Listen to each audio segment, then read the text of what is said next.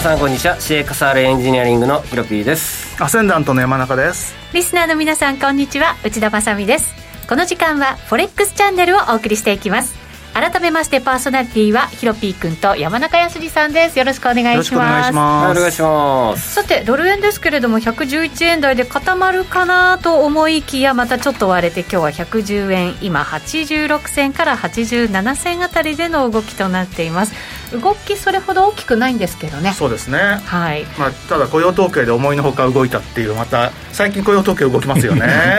ますね。なんかしかも逆方向です。そうそう毎回。なんか予想とね全然やっぱりちょっと違う数字が出てきたりっていうこともね結構ありますのでね、はい、今回はなかなかいい数字が出てきたということでしたけれども今日のゲスト馬さんじゃない FX で馬さんです、はい、よろしくお願いします。ちゃんと名字も言わないと大丈夫です。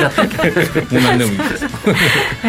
でもなかなかどうですか？全般的に見て馬さんこれやりやすい相場になってるのかどうなのか、いやどうでしょうね、うん、まあ一旦トレンドが出たところでまた雇用統計でっていう先ほどの話通りで、はい、まあそのね雇用統計の前に戻っていくのかまたまたみたいな感じですよね今、はい。ヒロピー君なんかここのところやっぱり金利とかにも注目集まるんですけれど、その FRB の、えーと、FOMC の議事要旨が出たりとか今日はオーストラリアのそうですね、はい、政策金利発表されたりとか、続くんですよね結構。うん。まあでもどうだろうな。議事要旨議事録見て意外と高派だったって言ってまたドル円が戻っていくようなイメージは 若干してるんですけれども。まあ、うんでも大きく勝負するようなタイミングではないかなみたいな,、はいと思ってます。はい。えー、7月の戦略も今日はしっかりと考えていきたいと思います。今日はこのメンバーでお送りしてまいりますこの番組は YouTube ライブでも同時配信しています。動画配信につきましてはラジオ日経の番組サイトからご覧いただけます。また番組ホームページからは随時質問なども受け付けています。YouTube ライブで連動したチャットもありますのでそちらでもご意見ご感想などお寄せください。お待ちしています。それでは番組進めていきましょう。この番組は forex.com の提供でお送りします。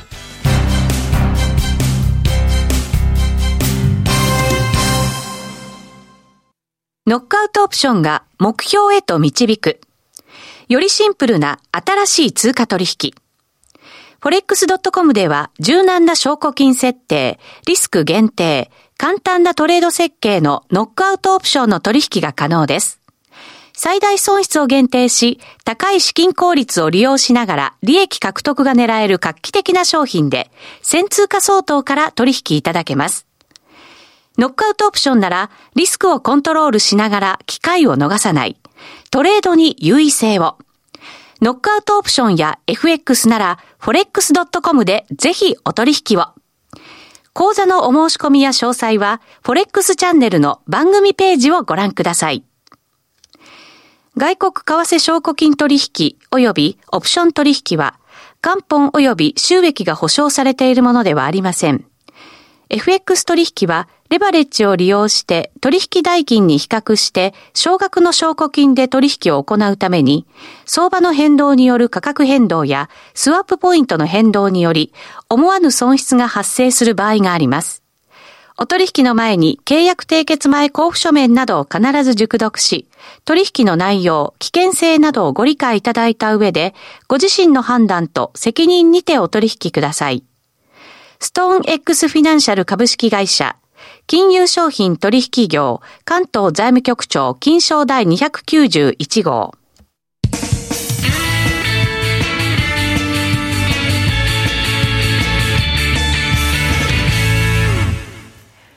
まずはこのコーナー、ウィークリーフォレックスストラテジーのコーナーです。このコーナーでは最近のトレードとマーケット戦略について伺っていきます。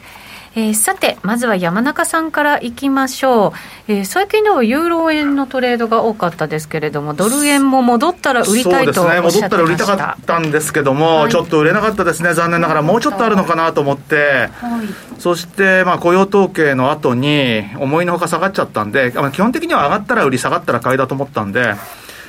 月曜日というか、昨日、買いました。あ昨日買った。はい。はい、まあ、あのードル円って割と緩やかな上昇チャンネルの中で、安値を切り上げ、高値を切り上げるみたいな形になっていて、まあ、基本的には。長く続きそうなんですよ、そうなんですよ。だから、ね、まあ、あの、先週のその揉み合ってた水準っていうのが100等円の半ばのとこだったじゃないですか。はい、だからまあ、下がって8号ぐらいまで来たら買おうかなと思って、まあ、昨日、まあ、ついたんですよね、要は8号の買いさしてたんですよ。はい、ただ昨日の、えー、ヨーロッパ時間帯に、まあ、ついて、それでその後一回ね、ちょっと80ぐらいまで下がって、で今日は今日でまた、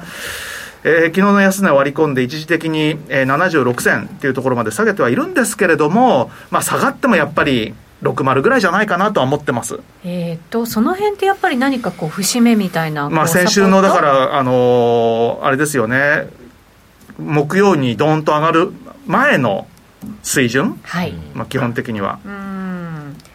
あ木曜とか水曜か、はい、うん、それほど大きく下げないよというのが山中さんの見立てですね、まあ、基本的にはレンジの中で、かつしかも安値を切り上げていく動きっていう、そういうイメージですね。そうするとですよ、いずれその雇用統計前の流れにこう戻っていくような感じの、まあ、ひょっとすると、うん、次は111円台後半からその112円台前半っていう、コロナショック前後の高値のところを、どこかで7月中に、まあ、見に行く可能性があるのかなとは思っています、えー、去年の前半につけた高値が112円台の20銭、30銭ぐらいのところでしたよね、はい、それが高値になってますから、そこを抜いていくような、まあ、抜くか抜かないかね、微妙なんですけど、ただ、コロナショック後の高値っていうのは、先週のところでね、まあ、ほぼほぼあの同水準のところまで上がって、はい、そこから下げてきてるはいるんですけれども、まあ、どうでしょうね。仮に1円目標っていうことになると111円85銭で、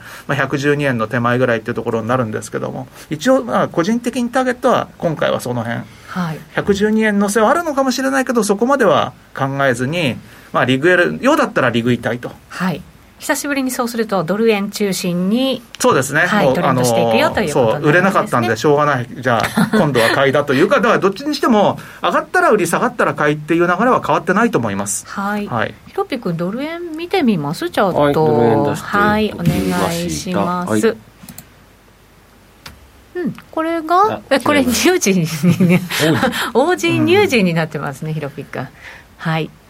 はい、来ました、ドル円。まあ、ドル円はね、あの、うん、何時間足で見ようが、冷やしで見ようがですね、安値も高値も切り上がってるんですよ。まあ、上昇チャンネルっていうのが、なんとなくイメージとしては描けると思うんで、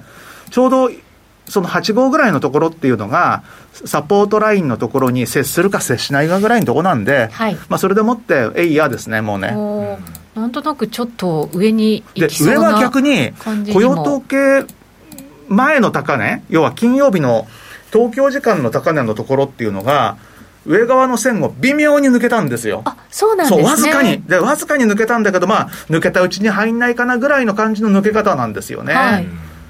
そうすると、まあ、ちょっと上の勢いがあって、今のところ、押されちゃいましたけどそうですね、だからまあ、ここから下がったとしても、結局のところは直近の安値は下回らずに、その線ぐらいのところで下げ止まり、また上昇に転じるんじゃないかなっていうふうに思ってます、はい、ヒロピー君ならどうします？うん、まあ、トレンドラインまで待ちたいかなって感じですね。あもうちょっと待ちたい、まあ、なので、明日ぐらいにこの110円の、まあ、6号とか、70ぐらいまでに来ているんだったら買ってもいいかなっていう感じですね、うん、はい、山中さん、ストップどのあたりですか？ストップはね、うん、その直近のこれで言うならば、ちょうど下のところの7月っていう数字のところの安値圏があるじゃないですか、大体似たようなところで止まってるじゃないですか、はい、そこの安値をまあ明確に抜けてくるようだったらやめようと思ってます。なるほど、うん、はい。わかりました。大体ヒロピックと同じ見立てぐらいですかね、ね。ストップのところはね。はいえー、それではじゃあヒロピ君のトレードも。はいえっ、ー、とユーロ5ドルは手締まってて、えー、80ピップスぐらいでした、はい、残りのポジションを持ってて今日の RBA にかけたんですが。はい結果どうでしたか？結果はうんちょこっと高派と取られるような発言じゃないや内容だったっていう感じです、ね、引き続き景気はいいっていうようなね思ったよりも景気の戻りがいいっていうようなコメントもありましたけれども、まあ、でもいつもあの前回も前々回と同じことをおっしゃってますね労総裁は、は。いうん、えっ、ー、とざーっとはじえっ、ー、とかんあの仮想的に述べると、まあ、政策金利は0.1%維持は当然で、はいえーまあ、しかしながら、まあ、オーストラリアの景気回復は予想よりも強いよ、うん、まあ、これはあの雇用統計とか貿易収支のことをおそらく指していると思います。で、えーまあ、しかしながらインフレ率や賃金の伸びは、えー、回復するだろうけれども、えー、これはもう何年も言い続けている、えー、インフレ率が持続的に2、3%以内に、えー、何ヶ月も、えー、そこで推移しない限りは利上げしないよと、はい、えー、言ってる、えー、声明文でしたと。で、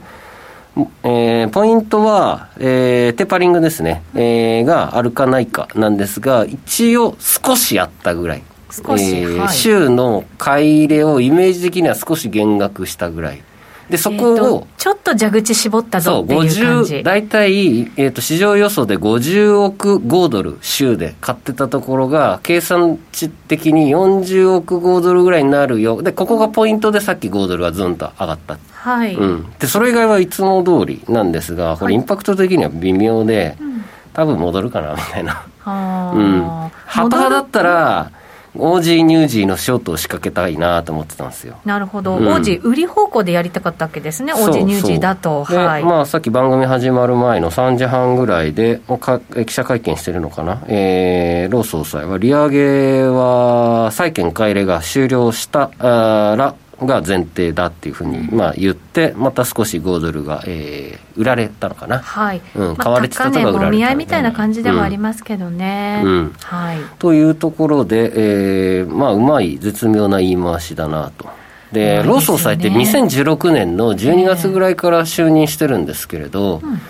あの方、一度も利上げしたことないですよね。これまで、うん、オセアニアって言ったらなんか利上げみたいなインパクトがありますけど、ね、ローソン裁はずっとハト派発言してて、ばっちり CPI2% 以上超えてる時期もあったのにもかかわらず、ああれが悪いあ、あの部分が悪い、ここが微妙だからって言って、利上げ一切しなかったんですね。それ、やっぱり通貨高になるの嫌なんですかね、いや、すごく嫌がりますよね。で、えーまあ、そう考えると、僕的に、この人、すごいハト派な人なんだなと思い 思ってます。でも、いずれはね、上げなきゃいけない時が来るわけじゃないですか。そうですね、貿易収支も、久しぶりにこの間見てみたら、2017年に月ベースで2回ぐらい赤字は出してるんですけど、それ以降、まあ、つまり、ロー総裁になってから、ほとんど単月で常に黒字。うん中国とのね、なんかいろいろあったにしても、それでもやっぱりね。で直近、今年、えー、去年とか、2019年後半からやばいぐらいの黒字がボコ出てるので、おそうなんですね、えー、そう考えると絶好、景気的には絶好調だとは僕は思うんですよ、ね、それだったら5ドル買いでいいんじゃないですか。でもね、ちょっとやっぱ CPI がまだ1.5%とかなので、そうなんですね、うん、1.1か、はいえー、こんな直近の、うん、これが、えーと、多分今月後半ぐらいに四半期ごとの発表があるんで、はいえー、4、5、6月期ですよね。これがまあどうだろうね、1.5とか1.6に上がってるんじゃないかなと僕は思ってます。うん、はい、わかりました。うん、そうするとじゃあそれでもニュージー王子で見たらニュージーのが強いよねというのはそうですね、なんか午前中にニュージーランド銀行が11月に利上げ予想みたいなのを出して、ニュージー以外で反応してるんですよね、えーと、ニュージーもいいですもんね、ね。うん、はい、あ朝7時、うん、まだ多くの人が寝てますよ、えーね、はい、はい、これですね、ドーンと。これ下がったのが、これ1時間足ですね、そう、1時間足、朝7時に、はいうん、で、なんだなんだと、でそしたらちょっと、ニュージーランドの銀行の方から、高波系の発信があったと、はい、で、まあ、これさっきですよね。RBA なるほど。ちょっと気持ち高派かなみたいな感じで5ドルが買われたみたいなっていうイメージ。僕はこっちの下の思いっきりショートを狙ってたんですけれども、はい、内容的には微妙だったんでどうしようかなと少しまだ悩んでます。でも売るんだったらここの線引いてある場所の1.07、はい、じゃあそろそろ売りたいなっていう、ね、いやもうさっき売り場だったんですけどい。やここでもう差し値注文入れるか入れないかをこの時間の1時の時に考えてて内容を見てあのあ微妙だからもうここに差し値注文置くのやめたってしたんです。はい、はい、そんな感じですね。はい、わかりました。馬さんのトレードいかがですか？はい。まああの ドル円はロングで上目線で上目ロドルは、まあ、まだまだ下目線でっていう感じでやってるんですけども、はいまあちょっとね雇用統計でまた逆噴射3か月連続っていうことで まあ一旦はあのちょっと戻り利確みたいな形になりましたけど、はいまあでも先ほどねあのおっしゃってたように僕もまあドル円はまだ買い目線で線でまあ、ただね、そのネックの上がり始めたところを割るぐらい下がってきたら、ちょっと一旦上目線はやめてっていう感じで思ってます。なるほどで、あの、オージードルなんですけど、はい今日ちょっと入りましたね、珍しく。どっちで？ショートショートで。あショートですか？はいオージードル売りで入ったんですけど、まあ、また明日、明後日かな？明後日にもロー総裁の発言あるんですけど、まあ、その辺あんまり気にせずに、とりあえず4時間足ぐらいで、ダブルボトムにも見えるけども、切り下がってきてるみたいにも見えるんで、はいちょっと、うーんと、0.76の500ぐらいで諦めて、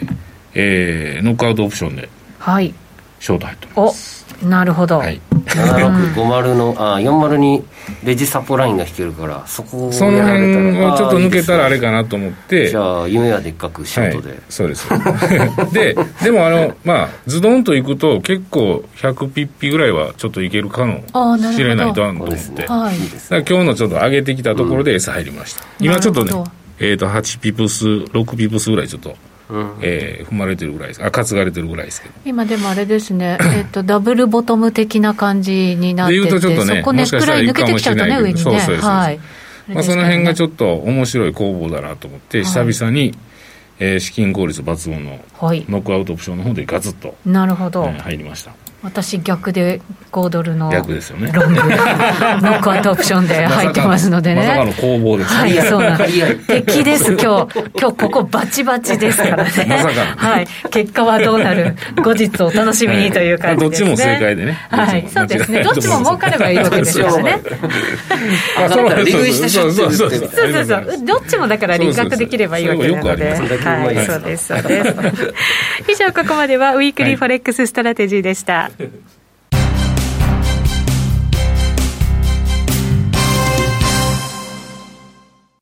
ノックアウトオプションが目標へと導く。よりシンプルな新しい通貨取引。forex.com では柔軟な証拠金設定、リスク限定、簡単なトレード設計のノックアウトオプションの取引が可能です。最大損失を限定し、高い資金効率を利用しながら利益獲得が狙える画期的な商品で、1000通貨相当から取引いただけます。ノックアウトオプションならリスクをコントロールしながら機会を逃さない。トレードに優位性を。ノックアウトオプションや FX なら forex.com でぜひお取引を。講座のお申し込みや詳細は forex チャンネルの番組ページをご覧ください。外国為替証拠金取引及びオプション取引は元本及び収益が保証されているものではありません。FX 取引はレバレッジを利用して取引代金に比較して少額の証拠金で取引を行うために相場の変動による価格変動やスワップポイントの変動により思わぬ損失が発生する場合があります。お取引の前に契約締結前交付書面などを必ず熟読し、取引の内容、危険性などをご理解いただいた上で、ご自身の判断と責任にてお取引ください。ストーン X フィナンシャル株式会社、金融商品取引業、関東財務局長、金賞第291号。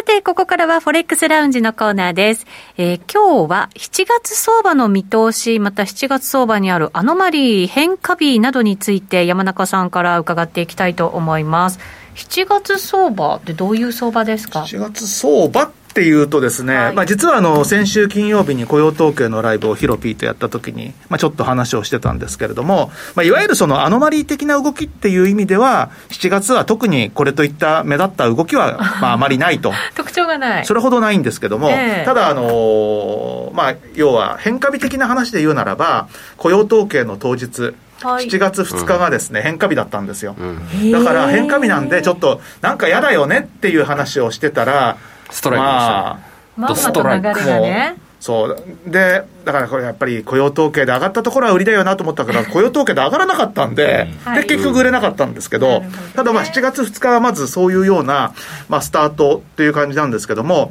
まあ、それ以外にですねあの、まあ、ドルが買われるか売られるかっていうようなそういう傾向の配置も計算すると7月の最初の週とあと7月の最後の週。最初と最後？ドルが売られやすい週なんです、へえそうなんですね、うん、それそれは別にあのアノマリーじゃなくて、まあ、こ今年の7月って話ですけどね。で今年の、うん、今年の7月の配置としては7月の第1週がドルがだからまあ今週ちょっとドルが売られやすくて、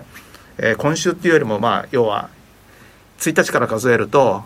先週の、えー、木曜日ぐらいから今週の水曜ぐらいまでっていうのがちょっとドルが売られやすくて、うん、で最後、えー、26から30までの週。ここもまたドルが売られやすいんですよ、イメージ的には。何か理由があるんですか、まあ、理由があるんです、理由があるんです。あの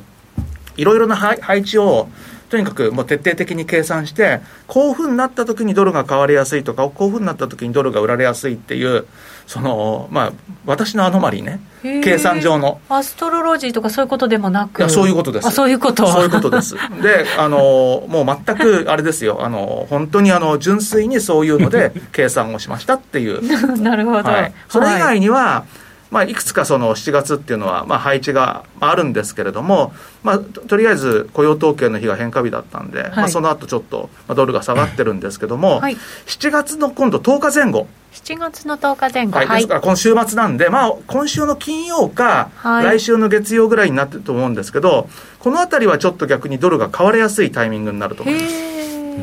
それもその理由それはまたちょっと別の理由なんですまあ、いろいろいろいろな、いろいろな、いろいろなのを、そうそうそう。山中さん、いろんなものを見てますからね。あでも全部あれですよ、あの純粋に全部月の位置とか、あとはその天体配置とかそういうんですけども。新月土曜日でしたっけ？新月はそうですね、7月10日です。はい、えっ、ー、と、はい、7月10日、うん、新月が一番変わりやすいっていうんでした新月変化しやすいんですけども、で今、ドル下げてるんで、はい、まあ、今度、その次の新月はちょっとドルが変わりやすいかなと、そんなイメージで考えていて、で7月16日っていうのがですね、これ、変化日なんですよ、また。7月16日、うん、これは金曜日、はい。で7月の2日の変化日に続いて、今度7月16日の変化日なんですけども、もしその下げて、その次が買われるとすると、また16日の変化日は下げる可能性があるんですけども、ちょっとこれはその16日までの動きを見て考えたいですね、うん、16日までの動きがどういうふうになってるかで、それに対して反対の動きをすると思います。はい、はい。1か月通して何か大きなトレンドが出るとかっていう感じじゃ決してないですね、うん、あの上がったところで下げて、今度下がったところで上がってっていうのを、あの天体配置的にも繰り返してて、で7月は最後に、また変化日がですね29日、だけど、ここはドルが売られやすい流れになってくるので、7月最後の週の変化日っていうのは、多分これはドル売りでいいんじゃないかなと思います。なるほど、馬さん、なんか簡単にはいきそうにないですね、7月の。そうですね。ねまあ、7月はあの単純アノマリでいうとちょっとねあの円安ドル高っていうような感じなんですけど。円安ドル高最近あんまりそうならないんですよね。最近ならないってことが分かったんですよ、そう。以前はね確かに円安ってのは結構あったんですよ、うんこれってなんだろう夏休み。半々ぐらいなんですね。ボーナスでもって、うん、みんなあのそれこそ外貨建ての投資に買ったりとかっていう、うん、そういう動きがあるんじゃないかっていうふうに当時は言われてたんですけど、うん。でもまあ最近はもう全然そういう傾向はなくなっちゃったんです、ね、はもう半々ぐらいです。あそうなんですか。陽線も陰線も半々ぐらいなんですよ、特徴がないとだからまああれかなっていう感じします、本当にオリンピックでもね,、まあ、ね FOMC も一応月末にあるんで、はいまあ、何かしらちょっとぐっと動く時は来るかなという感じがするんですけど。毎週なんか金利に絡む金融政策の発表がね、各国からいろいろあるんですよね、まあ、ね今日で、あれですもんね、アメリカ一応休場明けなんで、はい、まあ、ニューヨークはちょっとだけ活発になるかもねぐらいですかね、ISM のね、非製造業もある、あそうですね、まあ、ちょっぴり動くんじゃないかなとは思ってるんですけど、製造業の方もいい数字でしたけど、昨日も全然寝てましたからね、もうニューヨーク、ニューヨーク。確かに。そうでしたね。はい、ヒロピク7月っていうとどんなイメージですか？あんまり勝ってるイメージないんですよ。勝ってるイメージがない。分からない。うん、67ってなんかいいあでもそうかもしれない、思い起こすとイメージ、でも悪くもないしよくそうですね。特徴がつかみにくいんですかね、うん、そうすると。勝負どころがないっていうかね、うん、なんか。8月は結構勝ちやすい、8月って何か。でも上がりきったりやなんかこう安値下がりきってるとこってやっぱりちょっとねやりにくいっていうか、うん、そんな感じはしますよね。はい。そうするとじゃあちょっとここからの大きなトレンドという意味ではなかなか判別しにくいと思うので、うん、ドル円は緩やかな右肩上がりですかね。ドル円、うん、うん言っても強いですよね。うん。じわじわいく相場って結構長持ちしたりね、うん、しますよね。中途半端な平行チャンネルの中でこう、うん、じわじわ。苦手なんですよねそれ。へえそのまま持っとけばいいって感じの単純じゃないんですか？なんか一直線にビヨーンって伸びる方が好きなんで。そらそらそうだ。それはみんなそうですけどね。なかなかそういうトレンドしか狙ってないので、うんでも確かにそうですよね、うん、そうするとじゃあ7月をノックアウトオプションで攻めていこうとなった時に、うん、じっくり持つタイプの感じがいいんですか？イメージとしたら。うん。まあストップのとこ明確に決めて、うんあんまりボラないんで、はい、短めのストップでノックアウトのポイント決めて4 5 0ピップスで回す方が今の相場は合ってるんじゃないですかね。確実にコツコツ取っていく感じのイメージ持っておけばいい、うん。うん、そうですね。こなすぐらいでいいんじゃないですかね、なるほど。さっきの馬さんじゃないですけど、オージードルのここのポイントあるんで、はい。えー、0.76の50ぐらい、うん、このこのここ超えたらもう諦めるんで、はい、もう少し引きつけてノックアウトオプションで証拠金維持率低めにして強めにしようと、で、まあ、ここで3404050取っておしまいとか、はい、うん決して欲張らず、うん、そうですね。節目節目に結構敏感に、慎重に、うん、そうですね、はい、7月はそういった消化試合だけれども、あのー、まあ、大きく負けもしないように、えー、こなして次の大相場狙い確かに。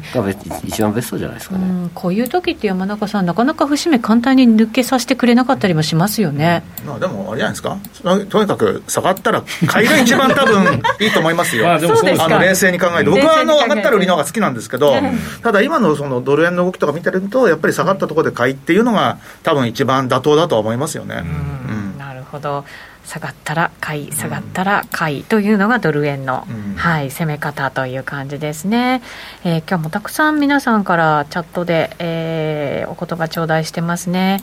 えっ、とね、今日、ユーロドルそろそろ上昇でしょうかとか、あとね、ニュージーランドのね、見通しを聞きたいわとか、いろいろリクエストを頂いてますので、この後 YouTube ライブで、そうですね、はい、その辺しっくり、はい、えー、伺っていきたいなというふうに思っております。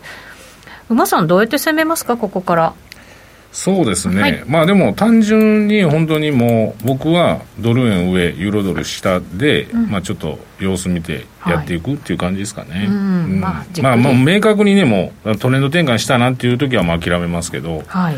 うん、まあそれでいいんじゃないかなと思いますけどね、うん、はい、はい、ということですね。まあ欲張らずにコツコツ積み重ねていく7月、はい、ということですね、えー、なかなかドル円に関しても変化日ごとにいろいろ動きが変わりそうだという山中さんからのね、週替わりぐらいのイメージですね、はい、本当に、はい、いただきましたさてそろそろラジオの前の皆さんとはお別れとなります。この後 YouTube ライブで延長配信がございますのでそちらでいろんな通貨の見通しやりますのでぜひぜひご覧になっていただきたいと思います。えー、今日のゲスト馬さんでした。ありがとうございました。ありがとうございました。この番組は forex.com の提供でお送りしました